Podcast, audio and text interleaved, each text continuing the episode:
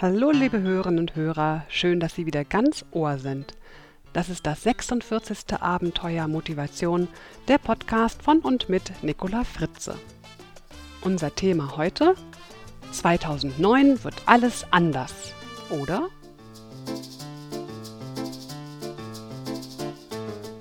So, meine Lieben, die letzte Episode im Jahr 2008. Und diese Episode wird eine XXL-Episode.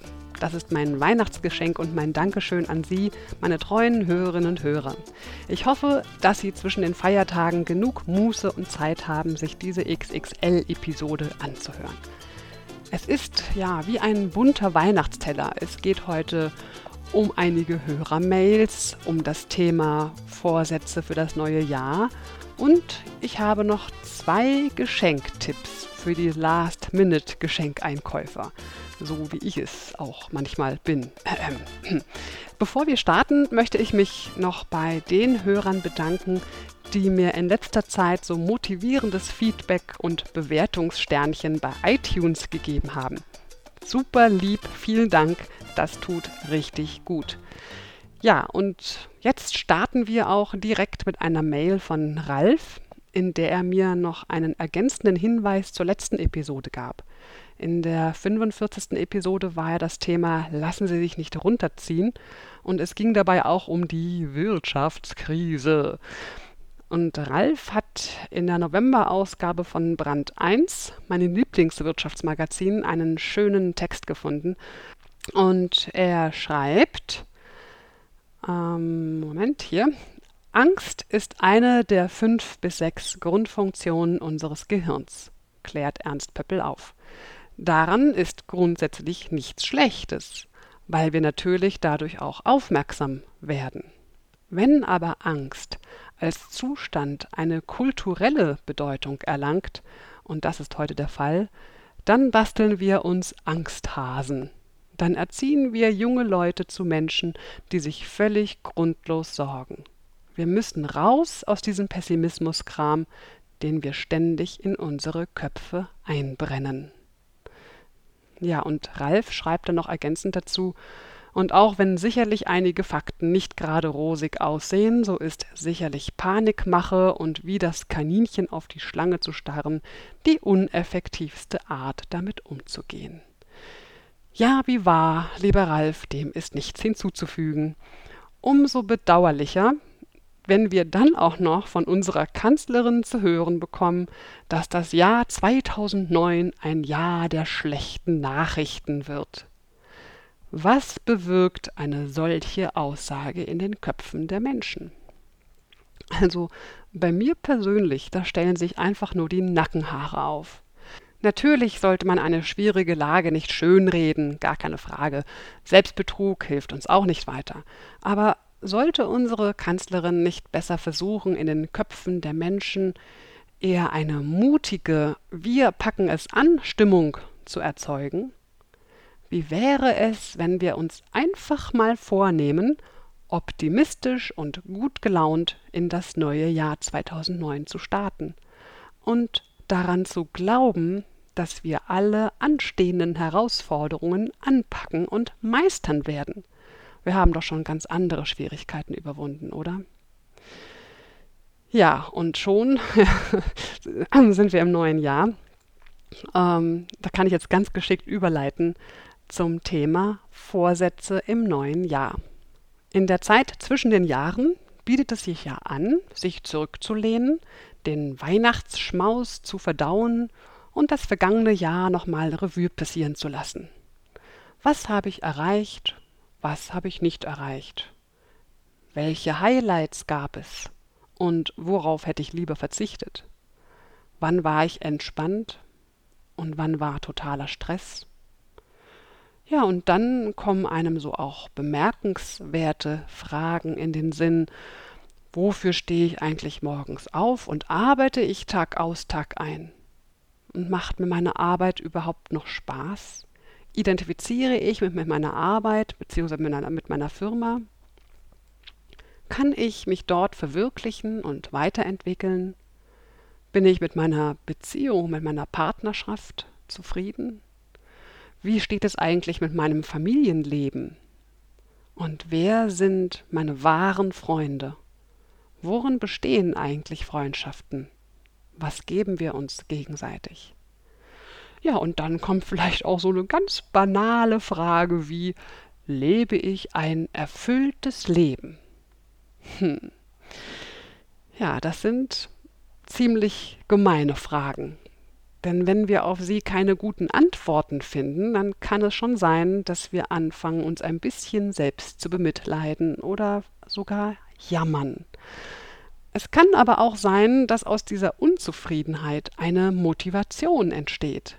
Eine Motivation, Dinge zu ändern. Und dann, ja, dann werden schnell mal ein paar gute Vorsätze fürs nächste Jahr gefasst. 2009 achte ich mehr auf meine Gesundheit. Ich treibe öfter Sport und esse viel mehr Obst und Gemüse. Ich nehme mir mehr Zeit für mich und meine Familie. Ich gehe mit meinem Partner oder meiner Partnerin öfter mal in die Oper oder ins Theater. Ich höre auf zu rauchen. Ich suche mir einen neuen Job. Ich will endlich eine Gehaltserhöhung. Und, und, und. Na, kommen Ihnen denn zum Jahreswechsel auch manchmal solche oder ähnliche Gedanken? Ja, nur kaum ist der Neujahrskater überstanden, sind die Erinnerungen an diese Vorsätze nur noch blass und werden ganz schnell als jährlicher Jahresendblues abgetan, ja vielleicht sogar ein wenig belächelt wissen wir doch alle aus den Erfahrungen der Jahre davor, dass solche Vorsätze sich im neuen Jahr ganz schnell wieder in Luft auflösen und wir dann zum ganz normalen Wahnsinn, nein, natürlich ganz normalen Alltag zurückkehren. Tja, und so werden die guten Vorsätze gleich zur ersten Enttäuschung im neuen Jahr. Andererseits, wir können im Scheitern auch eine Chance sehen. Scheitern mit Würde und mit heiterer Gelassenheit führt durchaus zu persönlicher Größe. Man kann lernen, das Scheitern anzunehmen.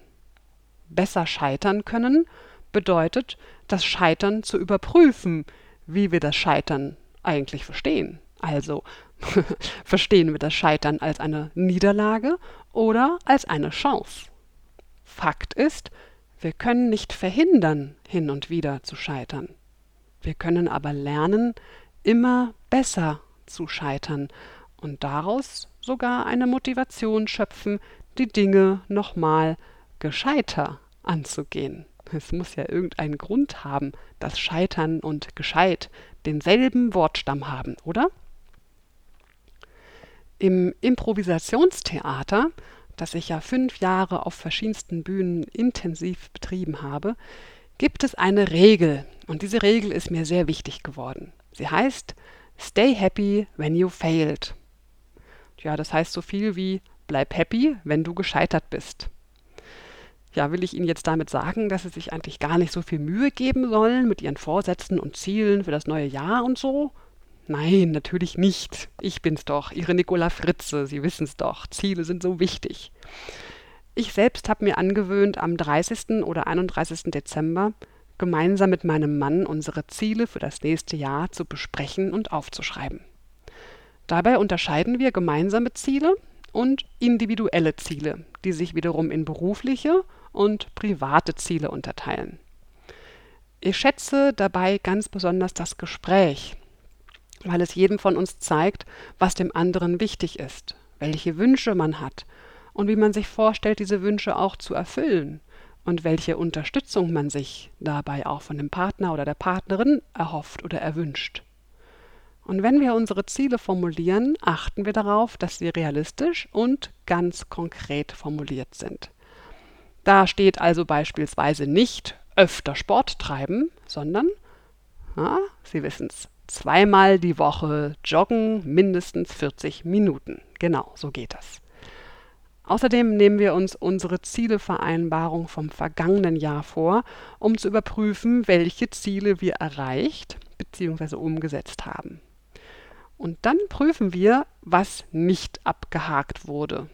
Also welche Ziele nicht erreicht oder noch nicht mal angefangen wurde und wurden. Und dann diskutieren wir, ob dieses Ziel es wert ist, in die neue Zieleplanung übernommen zu werden oder ob wir es einfach streichen. Haben wir ein Ziel allerdings zwei Jahre nicht mal ansatzweise irgendwie angepackt und angefangen, dann wird es einfach gestrichen. Denn dann war es uns anscheinend nicht wichtig genug, es anzufangen. Unsere Zielvereinbarung hängt übrigens immer an der Innenseite unserer Schlafzimmertür, sodass wir sie jeden Morgen und jeden Abend sehen können. Auch wenn wir sie jetzt natürlich nicht jeden Tag lesen, so wirkt sie doch irgendwie positiv auf unser Unterbewusstsein. Und ich persönlich liebe es, wenn ich dann ein Ziel abhaken kann. Erreicht, erledigt, herrlich. Meine persönliche Meinung zum Thema Vorsätze fürs nächste Jahr. Nur wenn Sie Ihre Ziele und Vorsätze ernsthaft und vor allem konkret formulieren und, ganz wichtig, aufschreiben, lohnt es sich wirklich darüber nachzudenken, was Sie sich im neuen Jahr vornehmen wollen. Alle anderen guten Vorsätze, die Sie sich zwischen Weihnachtsbraten und Prost Neujahr mal ebenso schnell überlegen, streichen Sie einfach wieder. Denn diese Art von Vorsätzen führen meistens nur zu Frust. Klar, es gibt genug Menschen, die sind zufrieden mit ihrem Leben, obwohl oder vielleicht auch gerade, weil sie sich keine guten Vorsätze oder Ziele fürs neue Jahr setzen. Aber ja, ich hoffe, ja, ich hoffe, ich denke, na, ich wünsche mir, dass Sie vielleicht Lust bekommen haben, sich am Ende des Jahres allein oder mit Ihrer Familie, Ihrem Partner an den Tisch zu setzen, leckeres Heißgetränk, ein paar feine Naschereien, vielleicht leise Hintergrundmusik, ein großes Blatt Papier und dann überlegen und besprechen Sie Ihre Vorstellungen vom neuen Jahr. Ihre Ziele für 2009. Wie soll Ihr 2009 werden? Was wollen Sie tun? Was wollen Sie erleben? Was wollen Sie erreichen? Ganz konkret.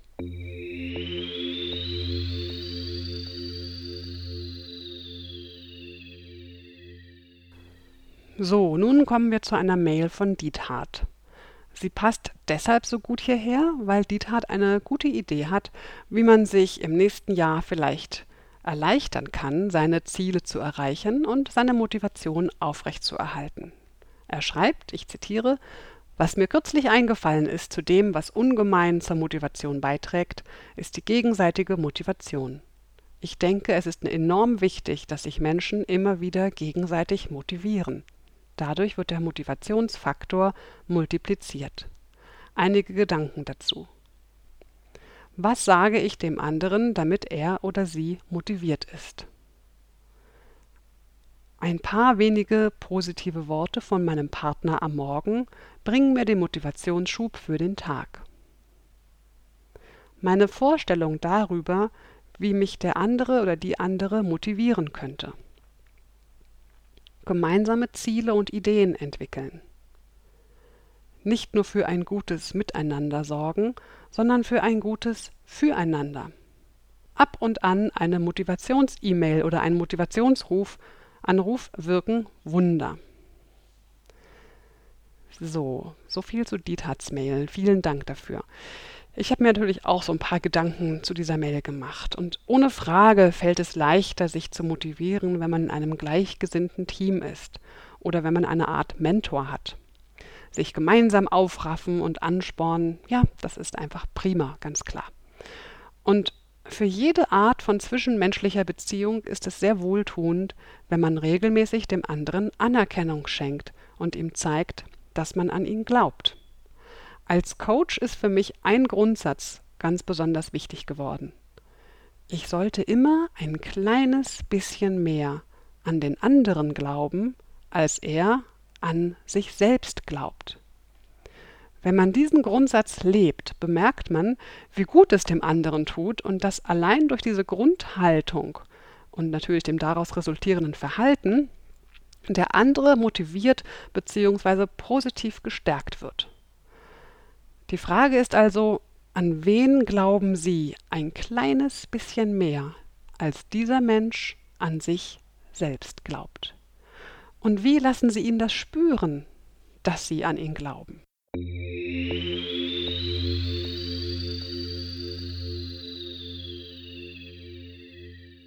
dazu lade ich Sie ein auf einen kleinen Ausflug in meine Kindheit, na Jugend. Ich war so zehn bis zwölf. Und in diesen zwei Jahren, von meinem zehnten bis zum zwölften Lebensjahr, hatte ich eine ganz schreckliche Klassenlehrerin, die es geschafft hat, mein Selbstbewusstsein völlig zu zerstören. Sie stellte mich vor der Klasse bloß, alle lachten über mich, sie machte sich über mich lustig, ich wurde zum Außenseiter, meine schulischen Leistungen wurden miserabel. Ich verlor vollkommen den Glauben daran, dass ich noch irgendetwas wirklich kann. Und dann bekam ich auch noch so eine widerliche, festgeklebte Zahnspange. Sie wissen, was ich meine. Diese Brackets heißen die, glaube ich. Und dann fühlte ich mich wirklich komplett wie so ein Monster auf Latschen und schlurfte durch mein Leben. Aber meine Eltern setzten sich für mich ein. Sie wurden nicht müde, mir immer wieder zu sagen, dass ich sehr wohl schlau und intelligent bin, dass ich sehr wohl etwas kann, dass ich etwas Besonderes bin, dass ich Fähigkeiten habe, die mich auszeichnen. Sie glaubten an mich. Sie organisierten eine Nachhilfelehrerin und führten endlose Gespräche und Diskussionen mit meiner Klassenlehrerin. Diese zwei Jahre waren für mich wirklich die Hölle. Und irgendwann, ja, stand dann die Versetzung aufs Gymnasium an. Und diese Lehrerin erklärte, dass ich mit vier Fünfen also sowieso überhaupt gar nicht versetzt werden könnte und erst recht nicht auf ein Gymnasium. Und wenn ich Glück hätte, ja, dann schaffe ich es vielleicht mal auf die Hauptschule. Ich war schon so weit, dass ich resignierte. Aber meine Eltern kämpften sich durch bis zum Schulrat und forderten meine Versetzung mit vier Fünfen aufs Gymnasium. Sie mussten dann noch irgendwas unterschreiben, von wegen Verantwortung dafür übernehmen und so weiter. Ja, und dann wurde ich tatsächlich mit vier Fünfen aufs Gymnasium versetzt. Und zur großen Verwunderung meiner fiesen Lehrerin habe ich dann sogar das Abitur geschafft. Und ich war und bin immer noch meinen Eltern sehr dankbar, dass sie sich so für mich eingesetzt haben, dass sie so an mich geglaubt haben, dass sie mehr an mich geglaubt haben, als ich an mich selbst glaubte. Vielleicht trägt sie meine kleine persönliche Geschichte dazu an, ihren Glauben an sich und an andere Menschen, die ihnen wichtig sind, zu überprüfen. Ja, und dann kommen wir nochmal auf Dietats Mail kurz zurück. Überlegen Sie doch mal, mit wem Sie gemeinsam ein Ziel anpacken wollen, wo Sie sich gegenseitig auch anspornen können und motivieren können. Oder was sie sich von anderen an Unterstützung wünschen und beziehungsweise fragen Sie doch mal, welche Unterstützung sich die anderen von Ihnen auch wünschen. Ja, so viel also zur Mail von Diethard. Und nun, ja, jetzt habe ich hier noch eine Mail von Anke aus England bekommen. Apropos England.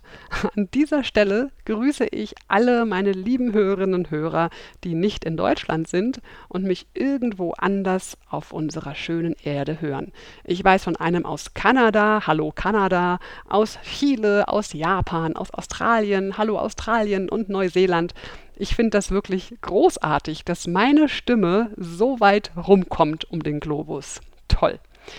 Ja, nun aber zu Anke nach England. Sie schreibt, dass es ihr nicht an Motivation für ihre Arbeit fehlt. Aber, ich zitiere, nur eins macht mir zu schaffen, dass ich diese Motivation nicht auf alles übertragen kann. Joggen zum Beispiel will ich unbedingt ganz oft. Unter anderem denke ich, muss das auch sein, wenn ich so viel am Schreibtisch sitze. Manchmal gehe ich sehr regelmäßig, dann wieder wochenlang nicht. Abnehmen würde ich gerne auch fünf Kilo. Doch wenn ich mich unter Druck setze, nehme ich eher sogar zu. Das finde ich alles frustrierend, was natürlich gar nicht hilft, weil ich es schon seit Jahren versuche. Hin und wieder klappt es auch, aber dann eben wieder nicht. So suche ich eigentlich ständig nach Gründen dafür und nach Möglichkeiten, umzudenken und besser zu denken und die Veränderungen zu machen, die ich mir wünsche. Im Großen und Ganzen verstehe ich mich selbst nicht denn ich gehe gern joggen und fühle mich danach auch viel besser. Irgendwas blockiert mich. Ich denke, ich werde mir wohl am besten alle Folgen Ihres Podcasts gleich nochmal anhören und alle Methoden versuchen. Zitat Ende. Ja, das finde ich großartig. Tolle Idee. Ja, alle nochmal anhören. Super. Ich finde das total schön zu wissen, wenn mein Podcast und die Methoden, die ich darin vorstelle, so nützlich sind. Und was Anke hier beschreibt, ist, glaube ich, etwas, das wir alle kennen. Wir wissen, dass etwas eigentlich gut für uns wäre. Manchmal schaffen wir es auch, das umzusetzen für eine Weile, aber dann, ja, irgendetwas blockiert uns. Genau. Sehr richtig. Aber was? Anke schreibt in einer zweiten Mail, äh, in einer zweiten, in einer, mein Gott, in einer zweiten Mail, so, sehr gute Ideen, was sie blockieren könnte. Sie schreibt, ich denke, es ist eine etwas komplizierte Mischung von alten Glaubenssätzen, in Klammern darf ich eigentlich dünner sein als oder klappt ja sowieso nie, negativen, energieraubenden Gedanken, Perfektionismus und schlechter Planung. Aber zum Glück kann ich ja noch dazulernen. Zitat Ende. Das ist doch genau die richtige Einstellung. Wir können so viel über uns lernen.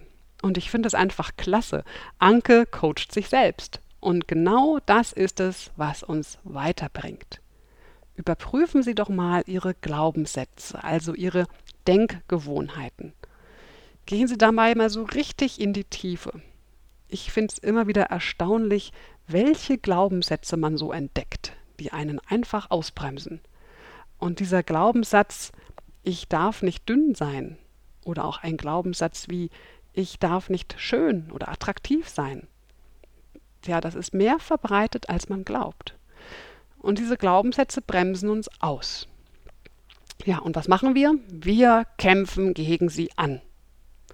Ja, nur tut es uns gar nicht gut, wenn wir gegen einen Teil von uns ankämpfen. Denn dieser Glaubenssatz ist ja auch ein Teil von uns. Nehmen wir als Beispiel den Glaubenssatz, das wird ja doch wieder nichts. Wenn wir diese innere Stimme jetzt nur beschimpfen und verdrängen, ja, dann arbeitet dieser Glaubenssatz im Untergrund weiter. Und zwar gegen uns.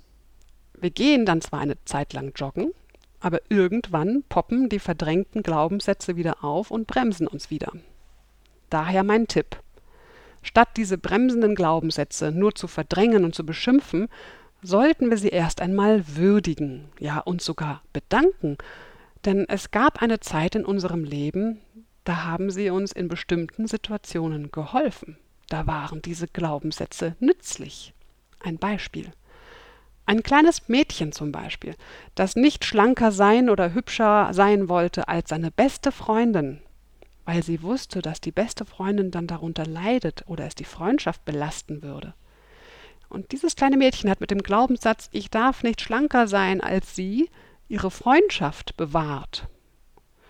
Und der Glaubenssatz, das wird ja doch wieder nichts, der hat uns schon so manches Mal im Leben vor Enttäuschung und Frust bewahrt, als es dann wirklich nichts wurde. Denn dann konnten sie wenigstens sagen, habe ich doch gleich gesagt, dass es nichts wird. Sie sehen mal wieder, es hat immer alles auch was Gutes. Also, erkennen Sie Ihre Glaubenssätze, Fragen Sie sich, für was bzw. für welche Situation Sie vielleicht mal gut und richtig waren. Würdigen Sie diese Glaubenssätze und machen Sie sich dann klar, dass dieser Glaubenssatz einen wirklich guten Job gemacht hat, damals, aber dass er jetzt nicht mehr gebraucht wird.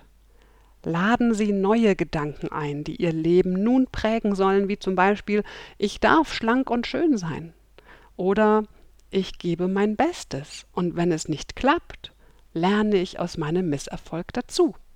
Sie wissen ja, stay happy when you failed. So, und dann fällt mir zu Ankes Mail noch ein, feste Termine im Kalender einplanen, wenn etwas gemacht werden soll, wie zum Beispiel Joggen. Und speziell beim Sport noch ein Tipp, nicht zu viel Ehrgeiz. Es langsam anpacken und dann gesund steigern. Wenn der Körper nämlich dann immer überanstrengt wird, weil sie permanent weit über ihre Grenzen trainieren, dann sagt sich ihr Körper irgendwie auch, ja, bin ich denn total bescheuert, mich hier so abzurackern. Ja, und dann beginnt ihr Körper oder ihr Kopf das Joggen zu boykottieren. Auf höchst kreative Art und Weise werden dann nämlich Ausreden gefunden. Ich weiß, wovon ich spreche. Ich habe das nämlich mal gemacht. Das war mein Fehler, dass ich immer über meine Grenzen hinausgegangen bin, völlig erledigt und erschöpft war und mich dann gewundert habe, warum mein Körper keine Lust mehr hatte, wieder mal zum Joggen zu gehen. Machen Sie das bitte nicht. Seien Sie gut zu Ihrem Körper. Sie haben nur diesen.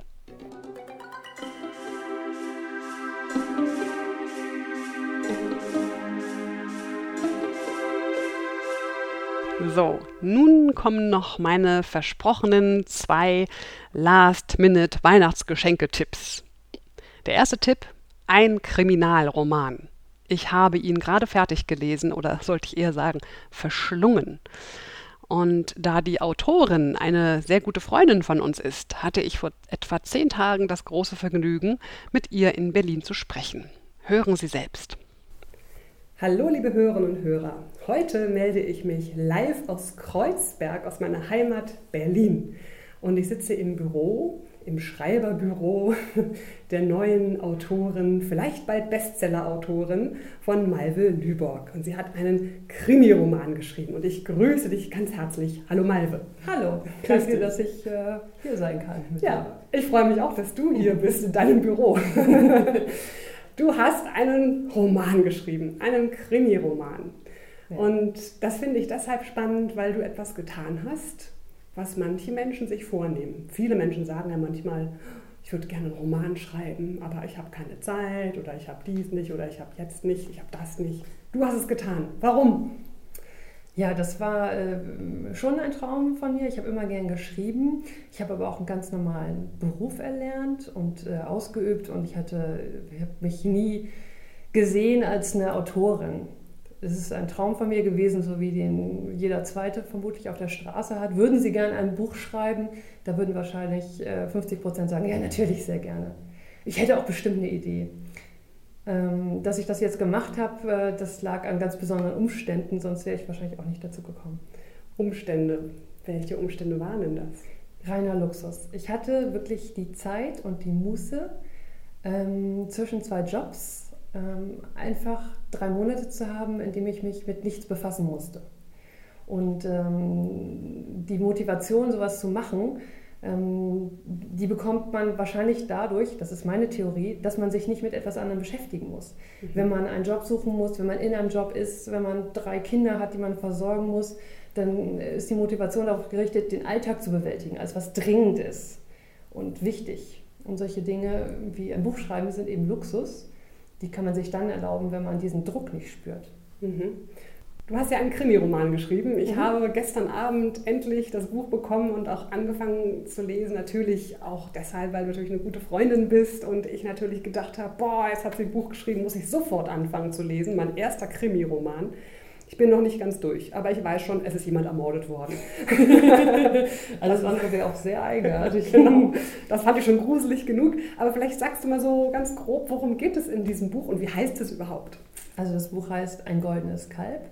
Es spielt in Berlin überwiegend, aber auch in Bremen, wo ich gebürtig äh, herstamme.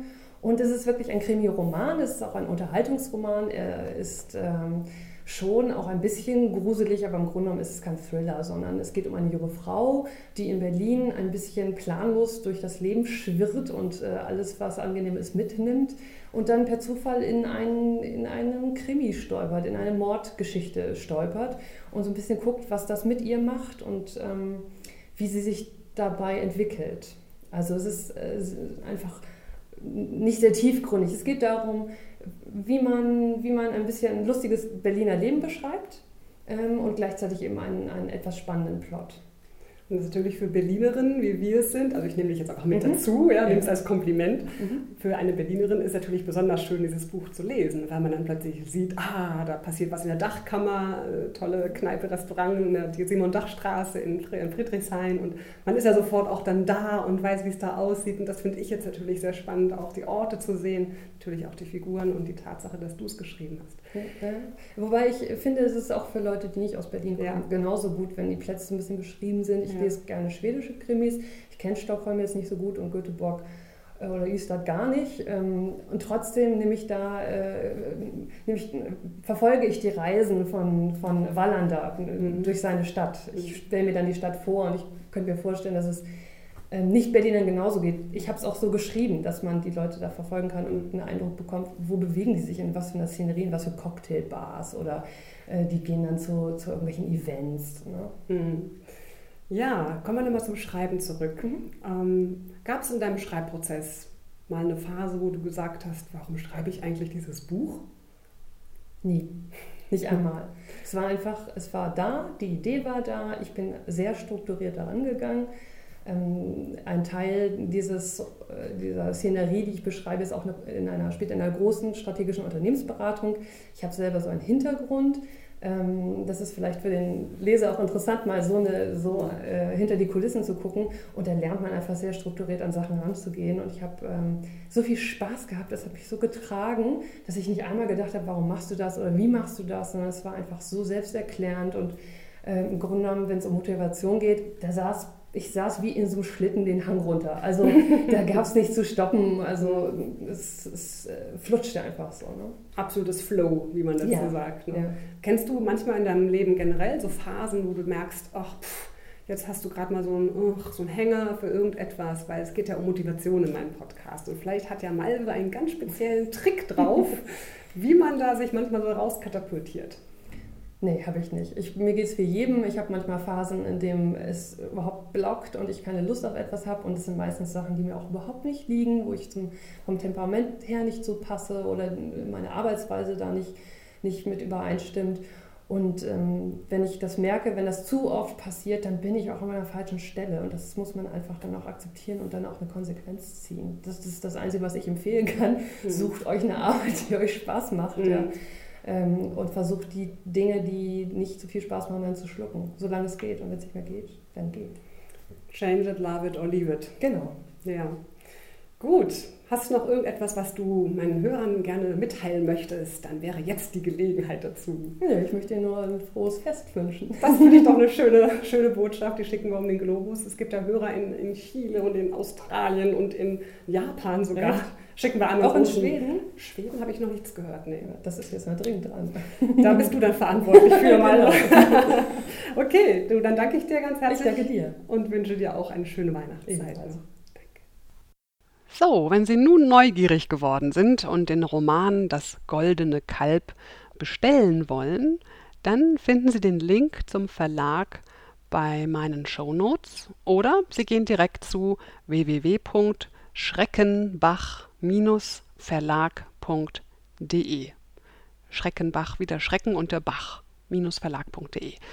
Ja, oder Sie bestellen das goldene Kalb bei Ihrem Buchhändler im Netz oder im Buchgeschäft. Ja, Mensch, jetzt bin ich eigentlich gerade so im Fluss, im Flow, wie ich gerade mit der Malve so schön im Interview festgestellt habe, was ein herrlicher Zustand das doch ist, im Flow zu sein. Da könnte ich jetzt direkt noch eine Weile weiter plaudern, aber irgendwie denke ich, es reicht jetzt langsam auch mal für die XXL-Episode. Ich will ja nicht, dass Sie heiße Ohren kriegen. Ich brauche doch Ihre Ohren auch noch im nächsten Jahr. Aber da es ja doch eine ganze Menge war heute, mache ich mal eine kleine kurze Zusammenfassung. Also los ging's mit der Mail von Ralf und seinem Tipp für die Brand 1. Wir sollen uns keine Angsthasen basteln und mit dem Pessimismuskram aufhören. Ja, sehr schön. Dann ging es um die guten Vorsätze für das neue Jahr und meinen Tipp, auf einem großen Blatt Papier, allein oder eben mit seinen liebsten Mitmenschen, die Ziele für 2009 aufzuschreiben. Viele Menschen schreiben sich ihre Ziele nicht auf, weil sie Sorge haben, dass es ja dann so offensichtlich ist, wenn man sie nicht erreicht hat, wenn man dann seiner Meinung nach versagt hat. Und da hilft uns nur eins, stay happy when you failed. Wer scheitert, wird gescheiter. Die Mail von Dietat regte uns dazu an, zu überlegen, wie man sich in seiner Motivation gegenseitig unterstützen kann und dass man seinen Glauben an sich selbst und an die anderen wichtigen Menschen in seinem Leben überprüfen könnte. Hier kam mein Coaching-Grundsatz noch zur Sprache. Glaub an den anderen immer ein kleines bisschen mehr, als er an sich selbst glaubt. Ankes Mail regte dazu an, alte Glaubenssätze nicht einfach zu verurteilen und zu verdrängen, sondern zu erkennen, dass diese Glaubenssätze in irgendeiner Phase unseres Lebens, in irgendeiner Situation mal durchaus hilfreich waren. Wir sollten also diese alten Glaubenssätze würdigen und dann durch neue ersetzen. Und wenn wir uns etwas vornehmen, gehört es als fester Termin in unseren Kalender. Und apropos Kalender, bald ist übrigens Weihnachten. Ach was. Ich wünsche Ihnen zauberhafte und erholsame Feiertage und im Jahr 2009 den Himmel voller Zimtsterne, nach denen Sie greifen können. Ich danke Ihnen fürs Zuhören in 2008 und hoffe, Sie bleiben auch 2009 dabei. Bleiben Sie gesund und munter. Ihre Nicola Fritze. Äh, Moment. Halt. Stopp. Die ganz aufmerksamen Hörer, die warten jetzt natürlich noch auf den zweiten Weihnachtsgeschenk-Tipp. Richtig. Und der, der kommt zum Schluss, weil es ist nämlich die Abschlussmusik. Denn ich möchte Ihnen gerne einen Song anspielen von einer wunderbaren CD mit Kinderliedern. Die Kinderlieder sind musikalisch und pädagogisch äußerst wertvoll und laden auch die großen Kinder zum Mitsingen ein, so wie mich neulich beim Frühstück. Das war ein lustiges Fest. Die CD heißt Anneliese auf dem Bauernhof und ist von Wolf-Dieter Rahn. Mehr Informationen finden Sie dazu unter www.childrensongs.de oder Sie folgen dem Link in meinen Show Notes. Als Geschenk für große und kleine Kinder kann ich Annelieses Anneliese auf dem Bauernhof wirklich wärmstens empfehlen.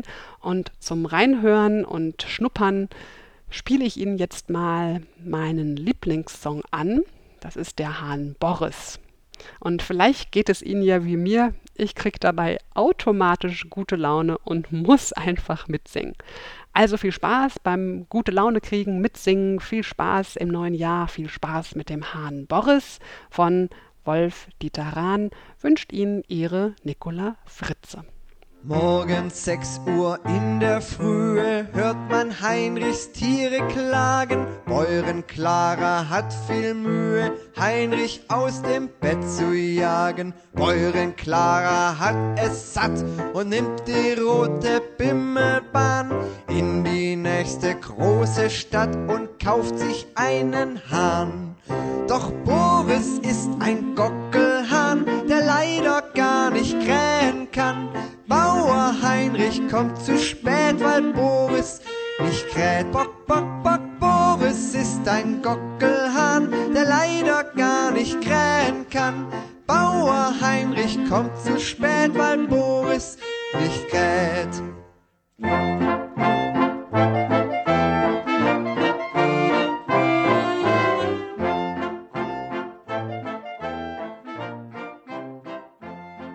Weitere Informationen zu dieser Sendung sowie unseren vielen anderen Hörkanälen finden Sie auf unserem Edutainment-Portal www.dasabenteuerleben.de und www.abenteuer-motivation.de. Und wenn es Ihnen gefallen hat, dann empfehlen Sie mich doch weiter. Ganz herzlichen Dank.